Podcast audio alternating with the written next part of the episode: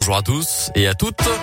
Très heureux de vous retrouver avec dans un instant Angèle. Bruxelles, je t'aime. On va l'écouter. On va faire un point météo ensemble, évidemment. Et puis j'accueille Colin Cotte pour le tour de l'actu. Maintenant, le journal. Bonjour Colin. Bonjour Mickaël. Bonjour à tous. Et à la une de l'actualité ce jeudi, pas de cluster finalement du variant Omicron à l'école nationale supérieure d'art et métier de Cluny en Saône-et-Loire.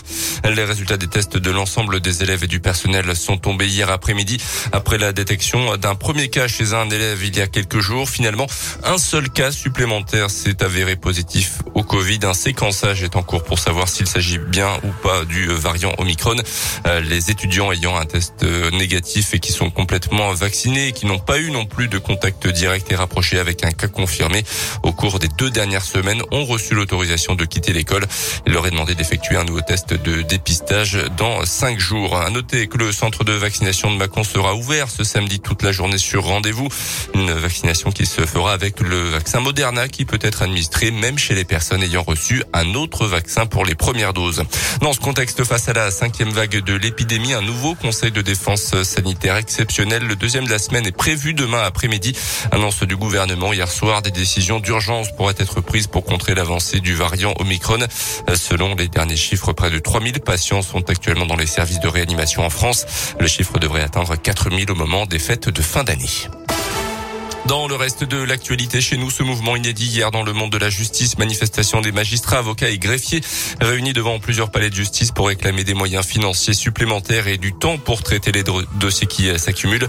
Ils étaient ainsi une soixantaine à Bourg-en-Bresse. Selon le progrès, le garde des Sceaux a annoncé des renforts de magistrats et la pérennisation de postes de juristes assistants. Mais il a aussi pointé du doigt des problèmes d'organisation du travail et de management. Des règles bientôt plus simples pour trier vos déchets dans l'agglomération de Bourg. Pour l'instant, les consignes de tri ne sont pas les mêmes selon là où vous habitez dans l'agglo. À partir du 1er janvier 2022, ces règles vont être harmonisées. Pot de yaourt, barquettes en polystyrène, sachets de surgelé et autres emballages plastiques. Euh, vous pourrez tout mettre dans les sacs, conteneurs ou colonnes jaunes et non plus à la poubelle grise pour certains.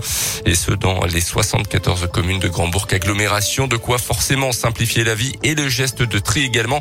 Agnès Serret est chargée de mission gestion des déchets à Grand-Bourg agglomération. Les gens se posaient des questions. Je, mets cet emballage, je le mets pas. Euh, Aujourd'hui, plus de questions. Une seule question. C'est un emballage. Il se trie. On espère euh, que les gens euh, vont trier plus d'emballages et que ça, ça va simplifier le geste de tri pour les habitants et on va pouvoir recycler plus. Alors l'objectif, c'est de réduire le poids des poubelles grises, des ordures ménagères et d'augmenter le poids des bacs jaunes pour les déchets recyclables. Alors on estime à environ 4 kilos en plus par an et par habitant d'emballage dans les déchets recyclables. Et tous les habitants de l'agglomération de Bourg vont recevoir ou ont déjà reçu un guide du tri dans leur boîte aux lettres. En bref, les départs en vacances demain soir et ce week-end s'annoncent agités à la SNCF. Mouvement de grève confirmé notamment sur les TGV Sud-Est après l'échec hier des négociations avec les syndicats. Un train sur deux devrait circuler sur cette axe. L'intersyndicale réclame notamment une prime Covid. La direction de la SNCF prévoit une indemnisation pour les usagers qui verront leur train supprimé.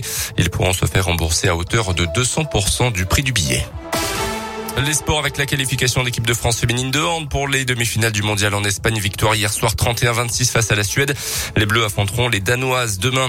Et puis c'est le début de la manche française de la Coupe du Monde de biathlon direction le Grand Bornand en Haute-Savoie. Aujourd'hui, première course, le sprint féminin à 14h, euh, suivi demain de celui des messieurs. L'Indinois Simon Détieux sera bien évidemment au départ. Merci Colin Code. Prochain scoop info à 7h dans un instant.